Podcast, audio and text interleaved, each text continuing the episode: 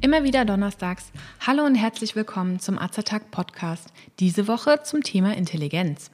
Ich bin Froni und Azertalk ist das rezeptfreie und gut wirksame Format von Azerta.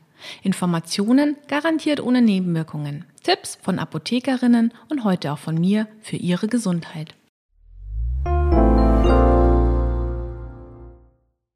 Was ist eigentlich Intelligenz? Ist Intelligenz an Leben gebunden? Ja, Intelligenz setzt Leben voraus. Ohne Leben gibt es keine Intelligenz. Hierfür erinnern wir nochmal schnell an die einfache Definition von Leben, die fünf Faktoren voraussetzt.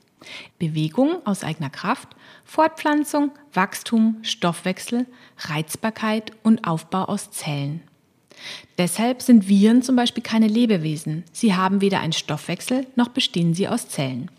Man kann die Kennzeichnung noch näher definieren, aber zu unserem Zweck reichen diese allgemeinen Kennzeichen aus.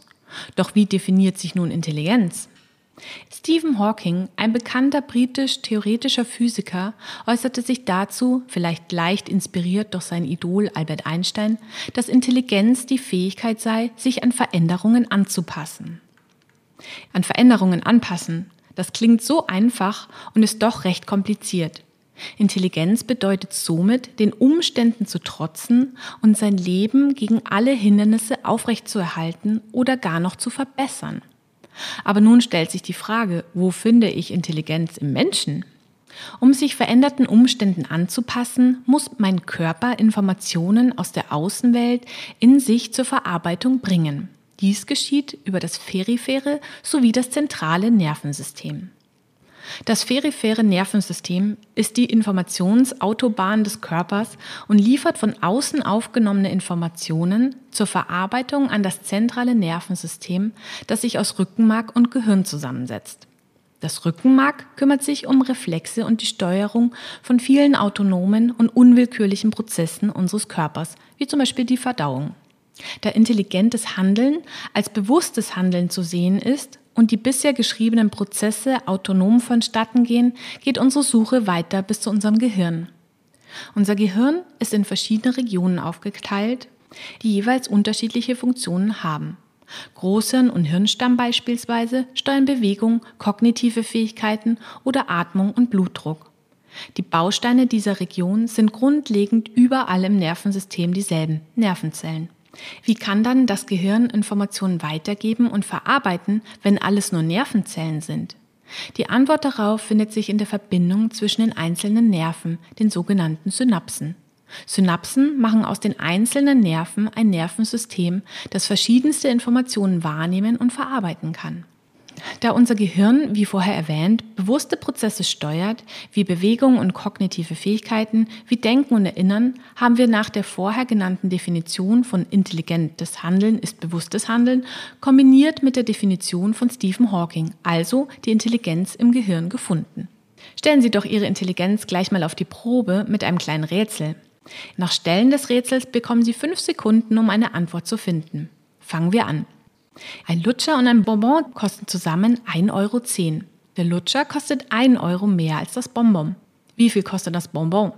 Wenn Ihre Antwort 10 Cent war, lagen Sie nicht anders als zwei Drittel der Harvard-Studenten, denen man dieses Rätsel auch gestellt hatte.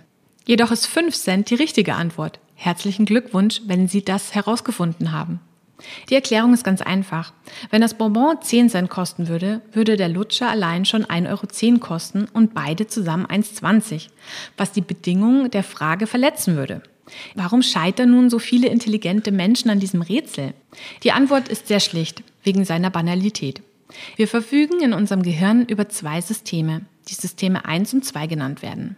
System 1 ist unbewusst, schnell und energiesparend. Mit diesem System fällt es uns beispielsweise nicht schwer, ganz intuitive Sprichwörter zu ergänzen, wie Zeit ist Geld oder Morgenstund hat Gold im Mund. Bei unserem Rätsel ist, wenn Sie auf 1,10 Euro gekommen sind, das System 1 aktiv gewesen. System 2 dagegen ist bewusst, berechnend und langsamer. Es kommt dann zum Einsatz, wenn Sie zum Beispiel das Ergebnis von 9 mal 19 ausrechnen wollen. Ich gehe mal davon aus, dass Ihnen für diese Aufgabe das Zeitfenster von fünf Sekunden nicht ausreichen würde. Kann man einem Menschen ansehen, welches System bei einem Denkvorgang gerade aktiv ist? Das ist unmöglich, werden Sie denken. Aber doch, es gibt tatsächlich auch körperliche Anzeichen, je nachdem, welches der Systeme gerade aktiv ist.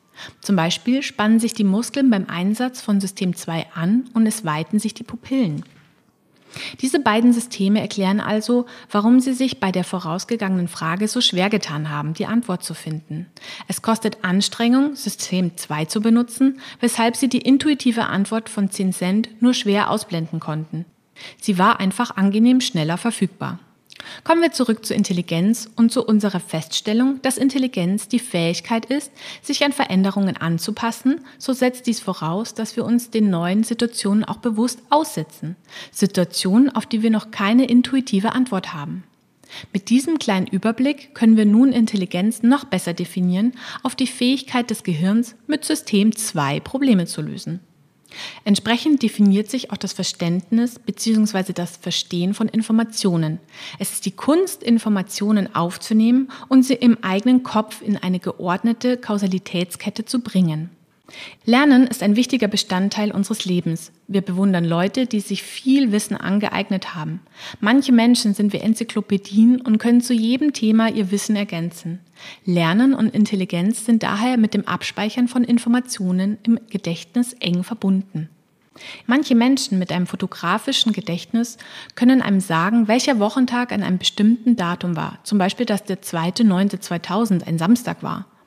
Oder Sie können Landschaften nachzeichnen, nachdem Sie sie nur ein einziges Mal überflogen haben.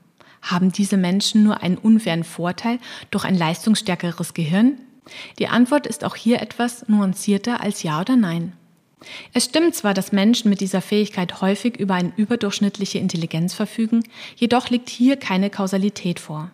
Letztendlich hat der intelligenteste Mensch der Welt, Terence Tao, kein fotografisches Gedächtnis und trotzdem diesen Titel. Menschen sind unterschiedlich und individuell, das stimmt auch für ihr Gehirn. Jeder hat seine Stärken.